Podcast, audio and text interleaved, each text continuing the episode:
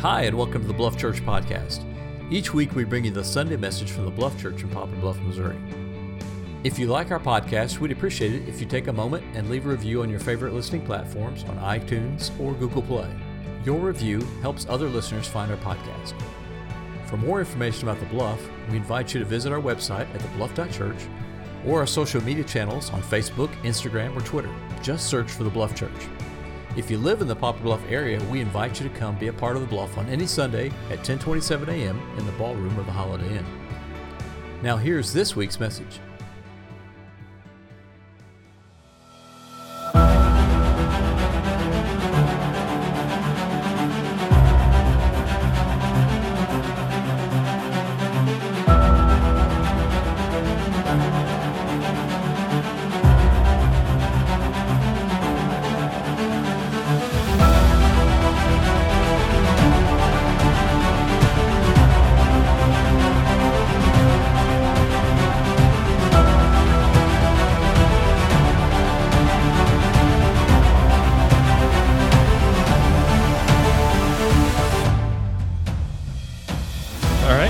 Morning.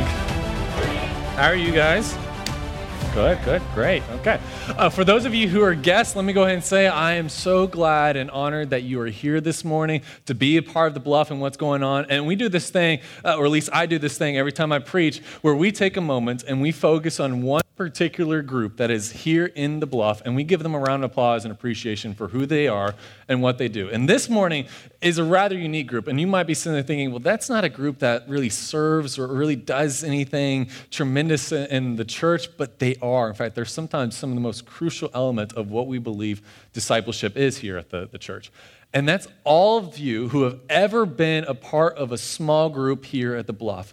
And why that's significant is because we believe that discipleship and growing as human beings, and then more importantly, growing in Christ, does not happen in rows when you're listening to some goober talk. It happens. that was funnier for some of you than I thought it was going to be.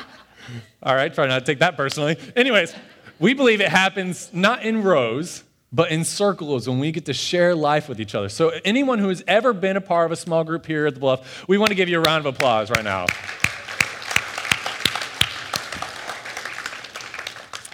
I want to start off by asking a question, and you have to be honest, and yes, you can answer vocally.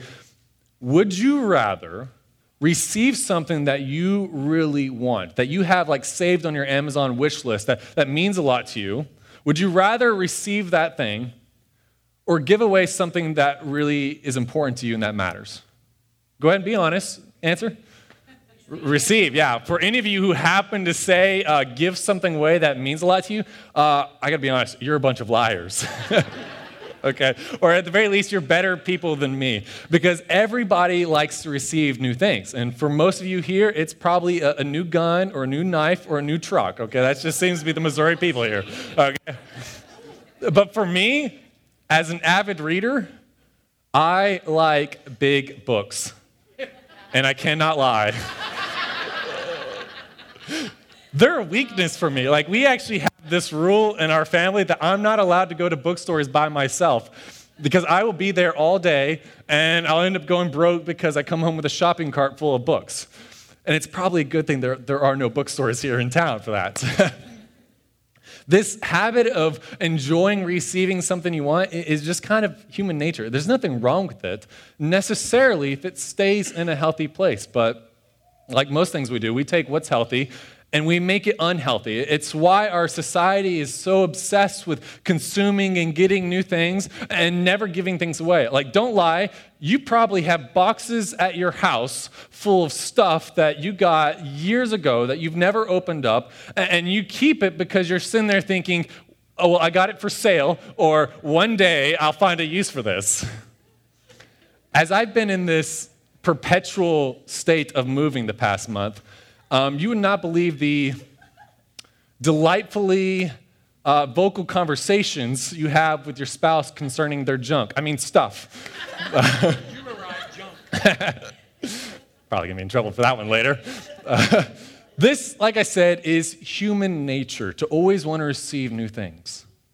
But is it God's nature? Is it what God intends for us to be? What if, imagine with me, God would rather us be givers than consumers. And what if in His Word He has something to say about this? Well, spoiler, he does. In fact, pretty much every single book of the Bible says something about our insatiable need to always be consuming rather than giving stuff away. And this morning, we're going to be looking at that kind of dilemma in John chapter 6. So, if you're a guest here, let me go in and say, first off, I am thrilled and honored that you're here. And I would love to meet you after the service or for you to meet one of our host team at the hub after the service, where we'll have a gift for you. But I want you to understand that we are working our way through the Gospel of John, not merely looking at how Jesus is God, which is the typical way that everyone reads the Gospel of John, but more importantly, we're looking at what does God do when he comes back into our world, when he steps into the mess and the darkness that's there, and how does he go about changing things as he makes his dwelling in the darkness with us?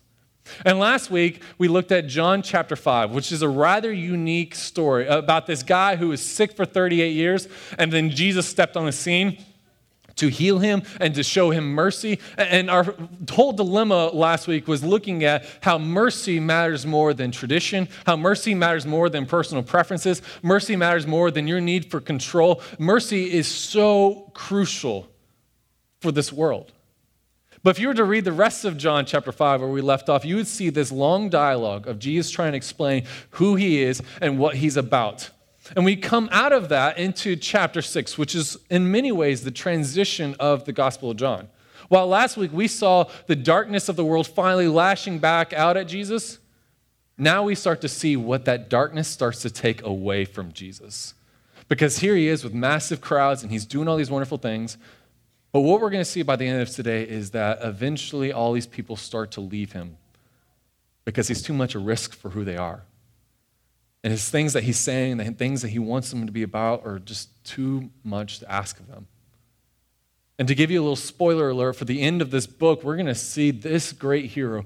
He's going to be alone, he's going to be alienated, he's going to be abandoned by all of those who followed him, who said that they loved him. And he's going to die alone as the, the weight of the world's sin and darkness, of our sin and darkness, is pressed upon him. And the dwindling of numbers begins now.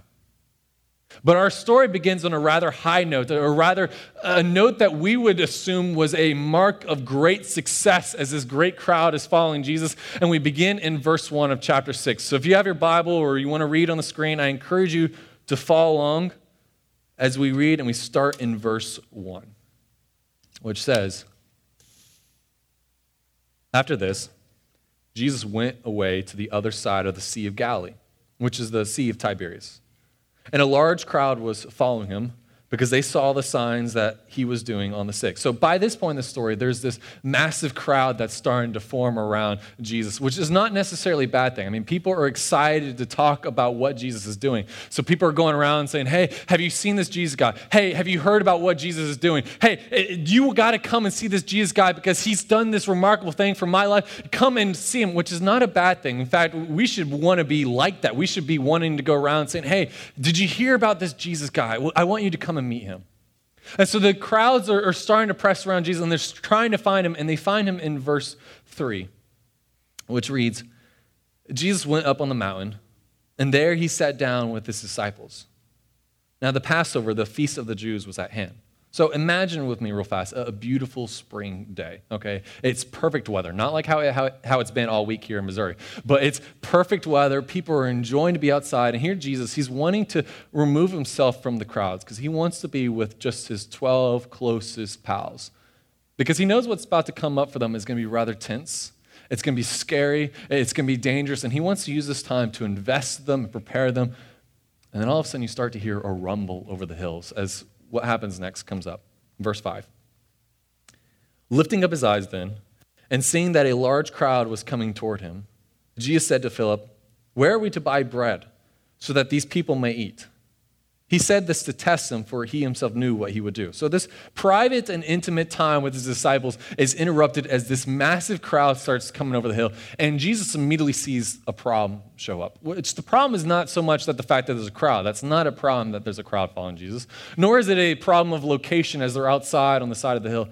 The problem is, someone's got to feed these people. I mean, they're hungry. They've just hiked about five miles from one end of the lake to the other end of the lake to be with Jesus. And they're so excited. They just left everything behind as they're coming after Jesus.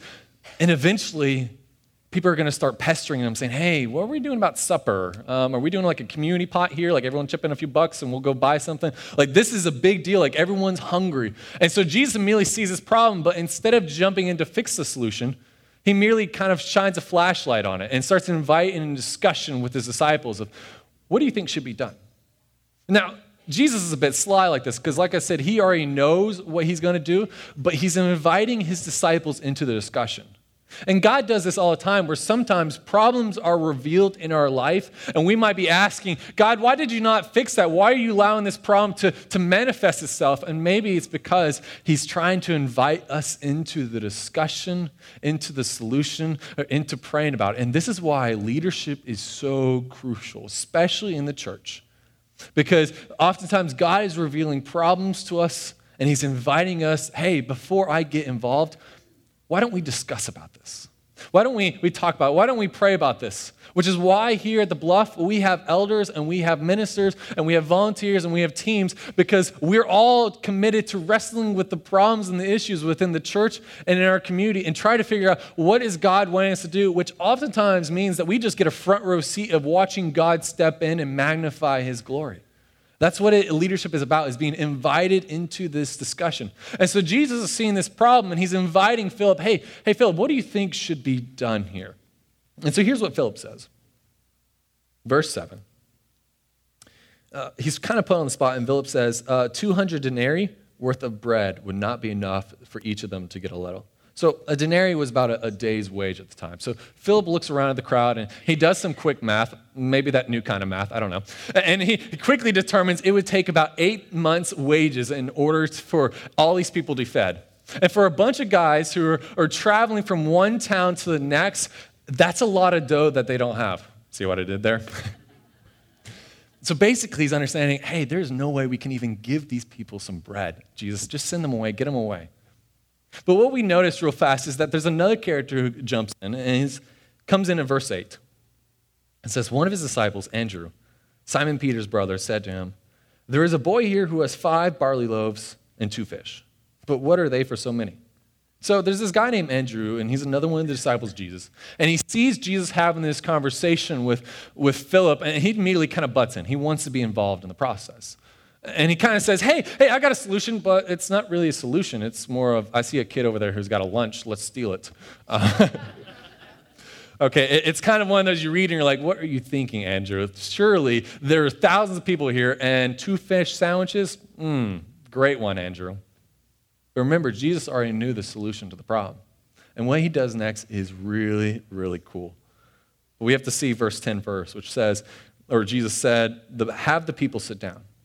Now there was much grass in the place. The men sat down, about 5,000 in number, which 5,000 men is not counting the women and children.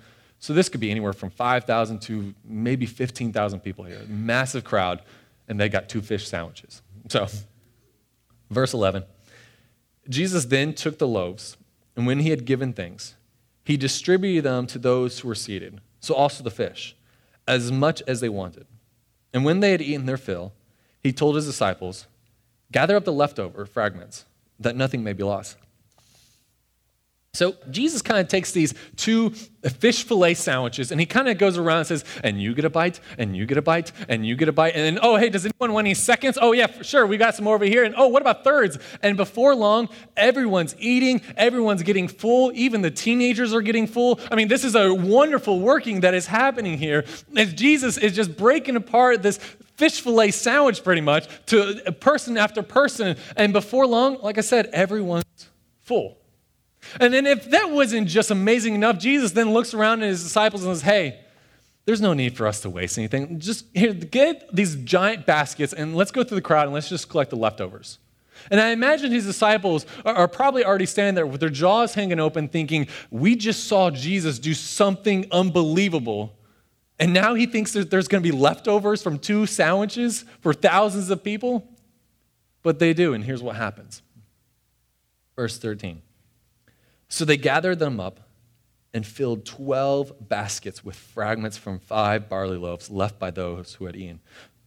So, what was limited? Just scraps. God, in his amazing power and presence, has taken these two fish sandwiches to feed thousands of people. And it's more than that because he also has more leftovers than what he began with. And in this moment is this wonderful uh, presence or wonderful power of God stepping into the darkness of poverty, stepping into the darkness of starvation and hunger, and showing that all of that is a tiny little darkness to him. But remember what I said. This story begins on a high note, but it does not remain there. Because the next day comes, and during the night, Jesus has taken his 12 closest pals and he has gone in a boat and he's gone to the other side of the lake to get away from this crowd.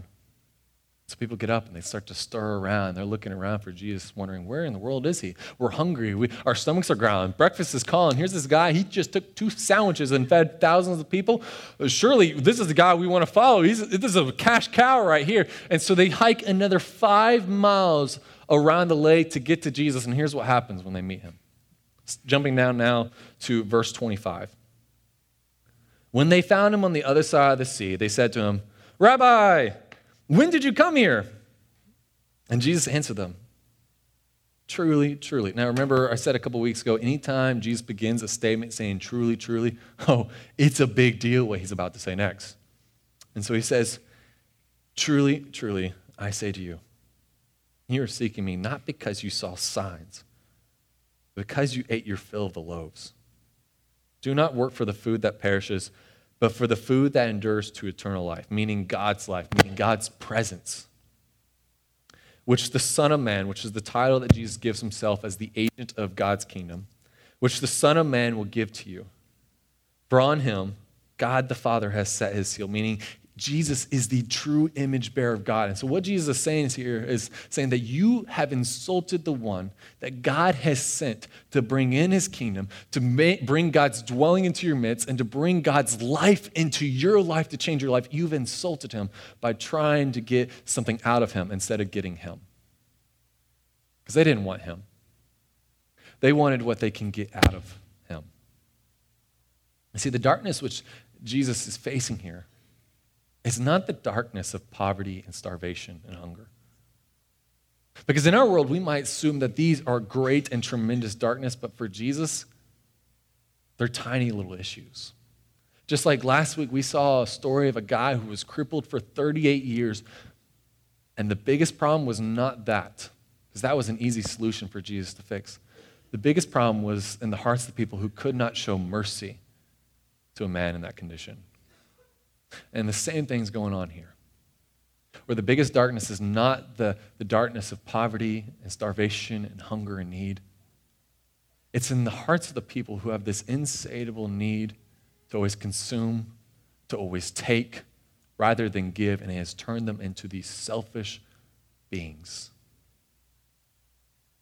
And what Jesus is saying is, we're not going to be part of that. That He is not just going to give them what they want.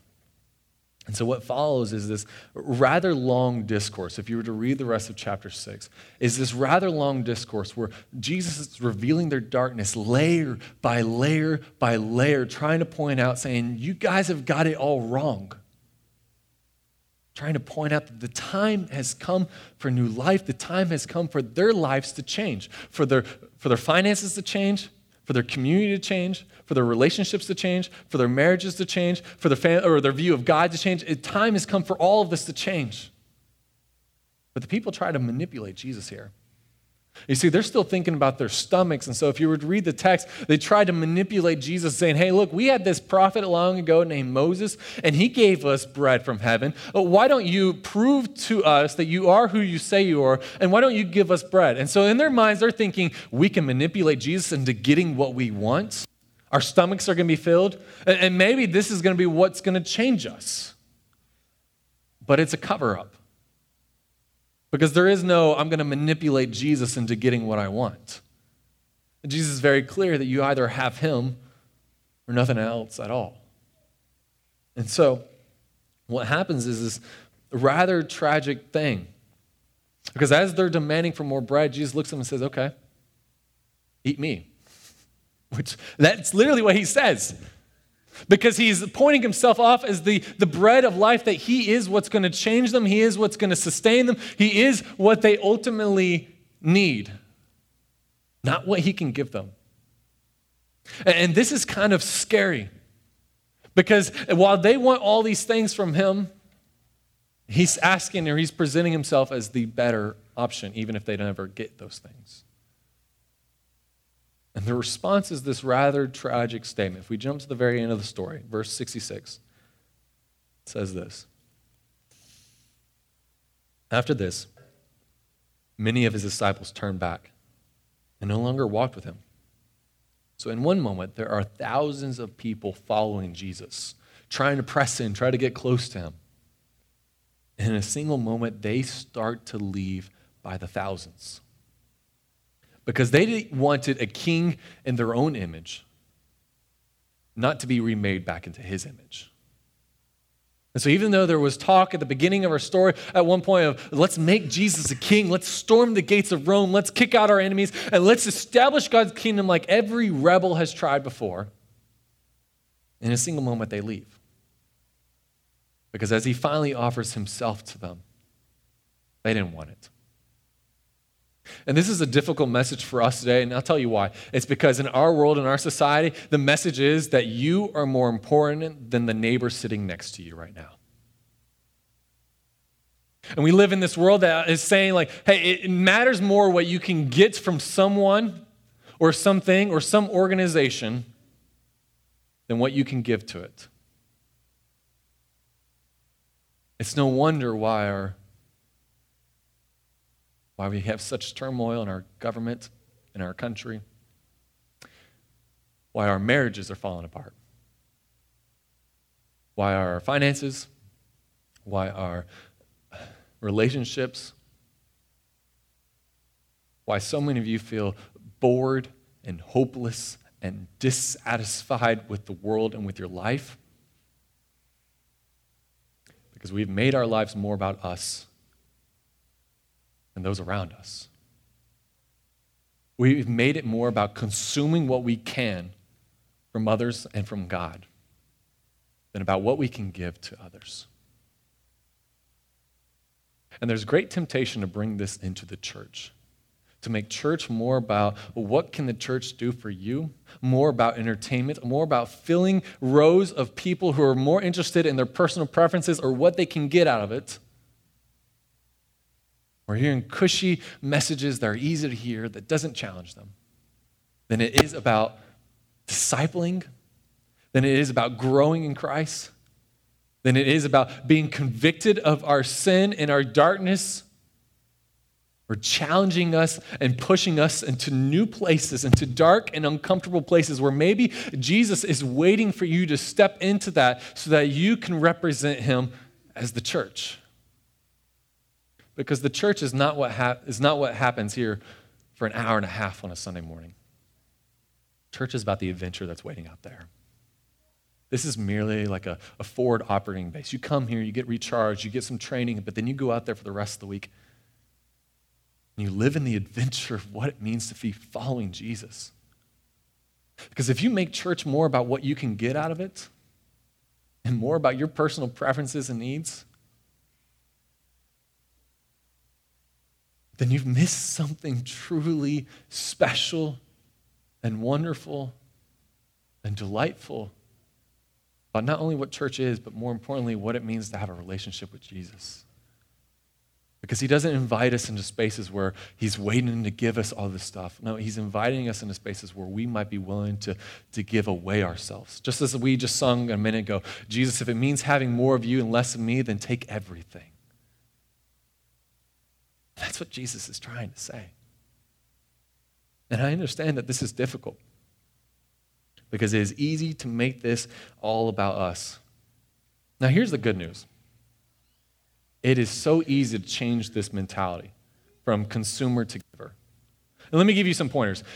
If you see a problem Instead of grumbling about it and complaining about it, maybe ask yourselves is this a problem which Jesus has revealed to me that he's shining a flashlight upon because he's inviting me into the discussion or into the solution or to pray about it to see what he's going to do? If you see a need, why, why complain about it? Why not instead ask yourself, is this something which maybe God is wanting me to step into and to take on full force with Him by my side? Why come here expecting to be served when you can experience the real joy of serving someone else? And here, here's what I mean. Because there are many people who are going to come to church, make church about their personal preferences, make it about what they can get. And before long, they'll discover this wonderful truth that there are imperfect people in church. And before long, because you want something out of church, you want a personal preferences, you will leave church and you'll go to some other church. And for a while, it'll seem like it's perfect, it'll seem like it's wonderful, and you're getting what you want, but then you're going to start seeing the imperfect aspects of it, and then you're going to leave that one again. But what if you change the system? What if instead of making church about you, you thought, how can I be the church to someone else? So here's what I propose why not be willing to, to invest part of your time, your resources here? Because here's what we believe. Here's what my main point, why I want you to grasp and walk away remembering. Your limited resources are the beginnings of God's great workings. So why not invest in here? We're not asking for, for much. What we're asking is you might be willing to invest a little bit of your time here once a month. I'm not asking for every week, just once a month for the next school year. Now, I understand time is limited, and I understand some of you are thinking, well, we just started school back and there's clubs going on. I understand that. There's a lot going on here at the Bluff as well. And there are a lot of exciting things brewing that I wish I could tell you, but I'm going to keep them secret right now because we believe that God is moving in our midst. You ask any of the elders, and they're going to say that. And it's not just us. I've talked to other ministers, and they think the same thing that God is on the midst of moving in our community. And so we want to invite you into that process to be willing for once a month to invest in being part of the bluff. And whether this is your first time being here or whether you've been here for over 100 times, we're asking you, would you be willing to, to step into a new place? Now, I am not guilt tripping you at all. And if you think, man, we're being guilt tripped by the pastor to serve, and so I got to mark something on this little card, I do not want you signing up. I've heard those messages, and they are so lame. I can't tell you how many times I've grown up in church, and there's the pastor, and he brings up the, some elderly lady and says, Hey, this is, this is Becky, and she served in the children's ministry for 44 years now, and uh, she's stepping down, so we need a replacement. So we're going to sing I Surrender All for the next hour until one of you surrender and volunteers. My personal goal is to never do that to you guys. I do not want to ever guilt trip you into doing serving. What I'm saying is in, we are inviting you to go deeper with Jesus. We're inviting you to con- stop consuming church and start being the church for someone else. Which is why we have those little cards. Now, you might be thinking, well, I, I want to do something and I want to do something that, that really matters, but you're looking at this and you might be thinking, well, there's the host team and, and there's this opening doors and shaking hands and, and, giving brochures, but how does that really make a difference? How is that really being the church of someone else? And I'll tell you, that is an incredibly crucial job because every one of those cards is incredibly crucial, even if it's changing baby diapers. And here's why. For a new time guest, that first 30 seconds of entering the room, of crossing our threshold, is the most important moment of their experience. It's more important than the sermon. In fact, that's a lot of times what determines whether or not they come back is what was their first impression when they came in. And the same goes for if you're changing baby diapers, you're playing games with the bluff kids, whatever it is. Every single role is crucial because if church was just about whatever goobers on stage talking, then it would just be me or someone else standing on the front porch just shouting out, hoping that all the passing cars might stop and listen, which doesn't work. Every single job is crucial. And we've got problems here, we've got needs here, and I'm not saying that, like, hey, you need to sign up. Let me tell you what those problems are. You see, in our text, we're not like Jesus where we have 5,000 hungry customers waiting for lunch. which is probably a good thing because this is a tiny room, and 5,000 people in this tiny room would be a little cramped. But here's what we do have we live in a county of 40,000 people who most of them live in some form of spiritual darkness. And over half of them are recording wanting nothing to do with church. And if the Gospels record Jesus saying that the church that he's starting will do greater things than him, then maybe that's where it starts with us. Is to be willing to make an impact upon the 40,000 people that are in this community, which is what we want to be about. So I'm not guilt tripping you into serving. I'm inviting you. Would you be part of the solution with us as we wrestle with God, as we stress and pray about how God can use us to make an impact that's lasting upon the 40,000 people? And so all of you should, where you're sitting, have a little card. And here's what I want you to do check on there if you're interested in serving anywhere. And now, it, it doesn't matter to me if you're 12 years old or 112. Okay? I think if you have the desire to serve, you can serve. When I grew up, I used to hear this message all the time that you really can't serve and invest until you're like 50 years old. Students, listen to me. That is a big, fat lie. I would rather have five teenagers who love God and love others serving in our church than 50 adults who are going to grumble about it and make it about themselves. Surprisingly, that has tremendously more impact because I've seen it happen. And so these cards are for anybody who's interested. If you're like, hey, I want to, I want to invest, I want to take my walk with Jesus just a little bit deeper, and instead of just consuming church, I want to figure out what I can give away, then just fill out a little card. And a little bit after I pray and we sing, after we dismiss, the host team is going to be back on the back doors, and you just give the cards to them. And if you already serve in some capacity here at the Bluff, I'm going to encourage you to fill out that card as well with where you're already serving and put a little note saying already serving this area so we can update our database. Because we want to be a church that's all about serving, which is one reason why I start off every message with giving a round of applause to a particular area of service in this church. Because this matters to us, because it mattered to Jesus. That we don't just consume and get what we can out of, out of church, out of God, but we are chasing after him, which oftentimes means we are giving of ourselves away. And we've got a tremendous task ahead of us of the 40,000 people in this community. So let's be part of the solution. Let's pray.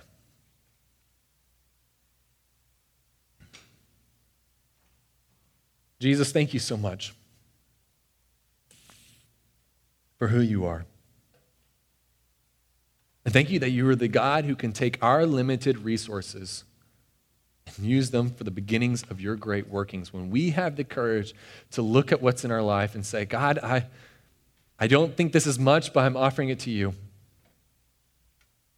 And so, Father, we don't have a whole lot here at the bluff, but we are still offering it all to you, asking that we might have more of you, even if that means that there is less of us because you matter more. Once more, I thank you for who you are. Thank you for allowing us to be here to worship you and to worship the God who does wonders in our great limitations. It's in your name I pray. Amen.